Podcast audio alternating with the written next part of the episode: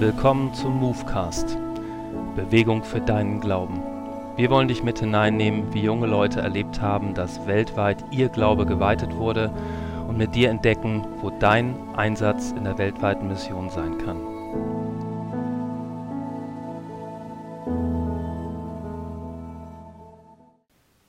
Erster Februar 1933 Deutschland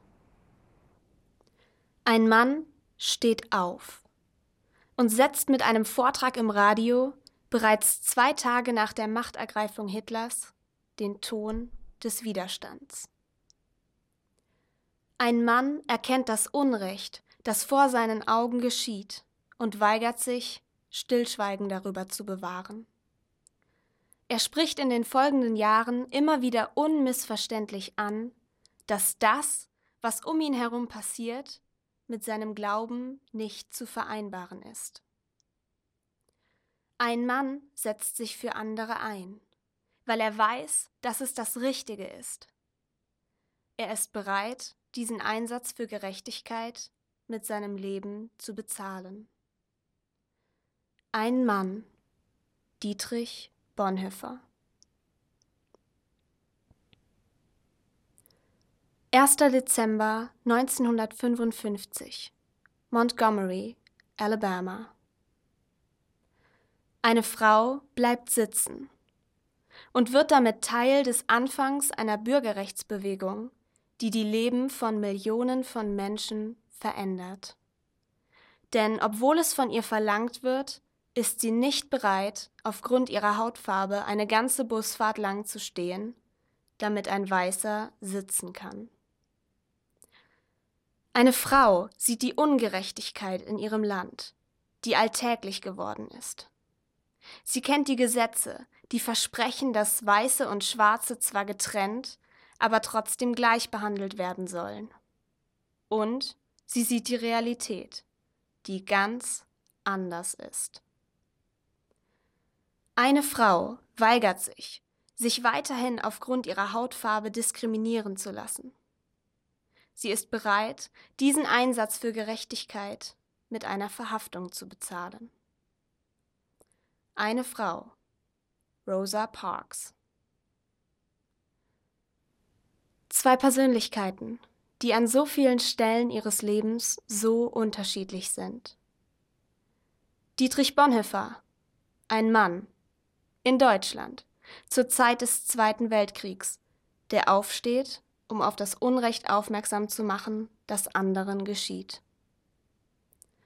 Und Rosa Parks, eine Frau in Amerika, die in den 50er Jahren sitzen bleibt und sich damit gegen die Diskriminierung wehrt, die ihr und unzählig vielen anderen Menschen widerfährt. Zwei Menschen, die zu unterschiedlichen Zeiten ganz anderen Herausforderungen begegnen und eigene Wege wählen, um damit umzugehen. Dietrich Bonhoeffer steht auf und Rosa Parks bleibt sitzen. Doch eines vereint sie. Sie erheben ihre Stimme gegen Ungerechtigkeit. Sie scheuen sich nicht vor den Konsequenzen, die sie erwarten. Denn sie lassen sich von einem Gott leiten, der Perspektiven schenkt, die über diese Welt hinausgehen. Manchmal frage ich mich, wie viel von dieser Einstellung heute noch bei uns ganz persönlich vorhanden ist. Wann hast du dich das letzte Mal gegen Ungerechtigkeit gewehrt und bist für jemanden eingestanden? Wann hast du das letzte Mal deine Stimme erhoben? Einfach, weil du wusstest, dass es dran ist. Mach die Augen auf. Es gibt nach wie vor so viele Völker auf dieser Erde, die nichts vom Glauben wissen, weil er ihnen von niemandem vorgelebt wird. So viele Orte auf dieser Welt, wo Ungerechtigkeit herrscht. So viele Menschen, die etwas zu sagen hätten, aber deren Stimme missachtet wird. Also, lass uns unsere Stimmen mit ihnen gemeinsam erheben. Lass uns laut sein. Lass uns schweigen. Lass uns rausgehen und evangelisieren. Lass uns drinnen bleiben und zuhören. Lass uns aufstehen, lass uns sitzen bleiben. Und wenn du dich jetzt fragst, woher soll ich denn wissen, was von all dem gerade dran ist? Dann darfst du wissen, du bist nicht alleine. Du hast Hilfe. In Johannes 14, Vers 26 steht, der Heilige Geist, den euch der Vater an meiner Stelle als Helfer senden wird. Er wird euch alles erklären und euch an das erinnern, was ich gesagt habe. Der Heilige Geist ist an deiner Seite, als Helfer, Lehrer und Ermutiger. Deshalb frage ihn heute, wie du die Welt verändern kannst. Höre darauf, welchen Weg er dir aufs Herz legt. Und dann mach den ersten Schritt.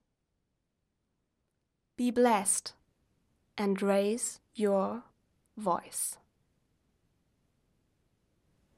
Menschen bewegen, Welt verändern, Salz und Licht.